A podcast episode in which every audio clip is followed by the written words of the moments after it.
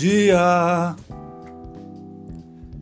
Esse é um texto do livro Além do que se vê, de Cláudio Roque Bueno Ferreira e Wagner Veneziane Costa. Olá para você que entrou aqui na Biblioteca Mágica de Rudy Books. Eu sou Rudy Santos, organizador de bibliotecas particulares. E seja bem-vindo ao meu podcast. Página 92. Siga o seu coração. Nada menos que o amor pode ser guia nessa caminhada. E bem sabeis que o amor reside no seu coração. Siga o seu coração.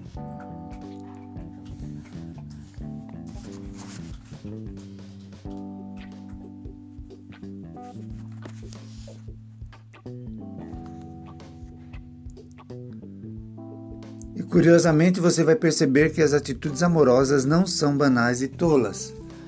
As atitudes amorosas envolvem os mais altos propósitos da criação. Tudo foi criado pelo amor. Porque exatamente agora há de surgir uma presunção de que outro tipo de poder esteja no controle, mera ilusão a de que a de pensarem que podem criar outra forma de movimentar as forças da natureza, pois elas obedecem apenas a uma lei e suas coordenadas. E todas essas leis partem sempre de um mesmo ponto: o amor, o coração. Se acaso pensam que vão determinar o futuro da criação a partir desse pequeno controle que começam a ter sobre a matéria do seu planeta, percam a ilusão. Podem agrupar, desagrupar átomos, células, moléculas, podem desvendar códigos genéticos, descobrir inúmeros segredos e até criar uma nova raça, mas não se colocarem tudo o que vierem a aprender sob o controle do coração. Mas se não colocarem tudo o que aprender sobre o controle do coração, regredirão sempre ao mesmo ponto onde param. Podem imaginar que estão caminhando mas na verdade, quando acharem que encontraram o caminho, estarão aqui de volta para resgatar tudo o que deixaram de fazer por amor. Só para resumir, guiar-se pelo coração é encurtar o caminho sem, contudo, significar um atalho. O acaso e a coincidência. Uma breve história poderá ilustrar este princípio. Certo dia, uma folha caiu no solo, em uma floresta da Califórnia. Uma lagarta verde, que avançava aos poucos pelo caminho, teve que se desviar bruscamente daquela folha. A lagarta subiu em uma tora de árvore. Quando ela atingiu o topo da tora, um homem se aproximou, ali sentou e esmagou-a. Ele deu um pulo e sentiu a gosma na calça. Quando voltou para casa, trocou de roupa e lavou a calça para e levou a calça levou a calça para a lavanderia local. Lá encontrou uma jovem, começaram a conversar e depois foram juntos até a cafeteria mais próxima e começaram a encontrar-se. Apaixonaram-se, casaram-se, tiveram um filho que, por ser muito inteligente, foi um ótimo aluno na escola Formou-se em advocacia e entrou para a política, crescendo em seu partido. Assim, por um dia ter uma folha caída na floresta, Richard Nixon tornou-se o 37º presidente dos Estados Unidos. Causa e efeito. Seja solidário.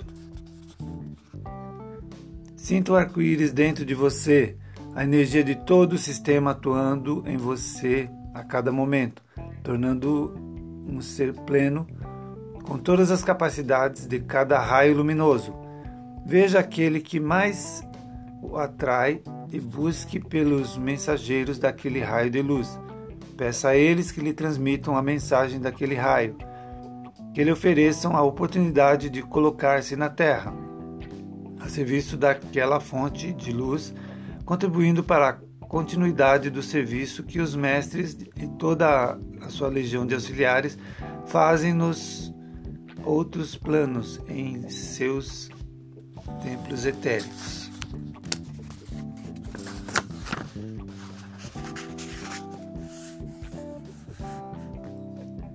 Caldeireiro. Diz uma história antiga que um caldeireiro foi contratado para consertar um, um enorme sistema de caldeiras de um navio a vapor que não funcionava a contento. Depois de ouvir a descrição feita pelo engenheiro quanto aos problemas que haviam e de haver feito umas poucas perguntas, dirigiu-se à sala de máquinas. Durante alguns instantes, ele olhou para o, o labirinto de tubos retorcidos, escutou o ruído surdo das caldeiras e o silvo do vapor que escapava.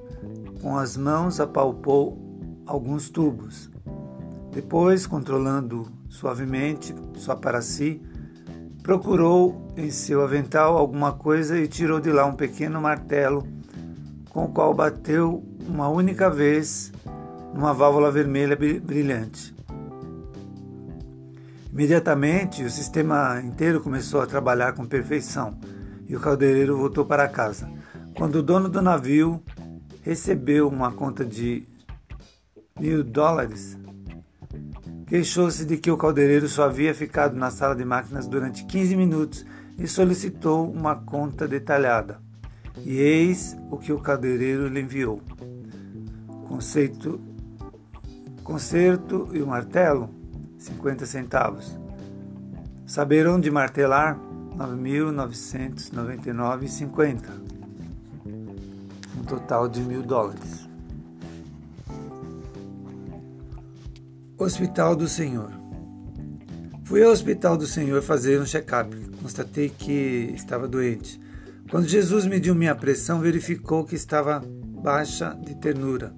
Ao tirar a temperatura, o termômetro registrou, registrou 40 graus de egoísmo. Fiz eletrocardiograma e foi diagnosticado que precisava de uma ponte de amor, pois minha veia estava bloqueada e não podia abastecer meu coração vazio. Pensei pela ortopedia. Passei pela ortopedia porque estava com dificuldades de andar lado a lado com meu irmão e não consegui abraçá-lo, pois fraturei o braço ao tropeçar na minha vaidade. Constatou-se miopia, pois não consegui enxergar além das aparências. Queixei-me de não poder ouvi-lo e o diagnóstico mostrou um bloqueio em decorrência das palavras vazias do dia a dia. Obrigado, Senhor, por não ter me cobrado a consulta, por sua grande misericórdia Prometo, ao sair daqui, somente vou usar os remédios naturais que me indicou, os quais estão no receituário do seu Evangelho. Vou tomar diariamente, ao acordar, chá de agradecimento. Ao chegar ao trabalho, beberei uma colher de sopa de bom dia e, de hora em hora, um cumprimento de paciência, com um copo de humildade. Ao chegar em casa, Senhor, vou tomar diariamente uma injeção de amor e ao me deitar duas cápsulas de consciência tranquila. Agindo dessa forma, tenho certeza que não ficarei mais doente e todos os dias serão de confraternização e solidariedade. Prometo prolongar esse tratamento preventivo por toda a minha vida, para que quando me chamar, seja por morte natural. Obrigado, Senhor. Perdoe-me por ter tomado o seu tempo, do seu cliente. E assim chegamos ao fim da nossa leitura de hoje do livro Além do que se vê. Muito obrigado pela sua audiência e venha mais vezes. Tem outros episódios em nosso podcast que você pode gostar. Espero que tenha gostado dessa leitura. Um abraço a todos. Tenha um dia bom, um dia leve, um dia cheio de boas realizações. Um abraço do bibliotecário Rudi Santos.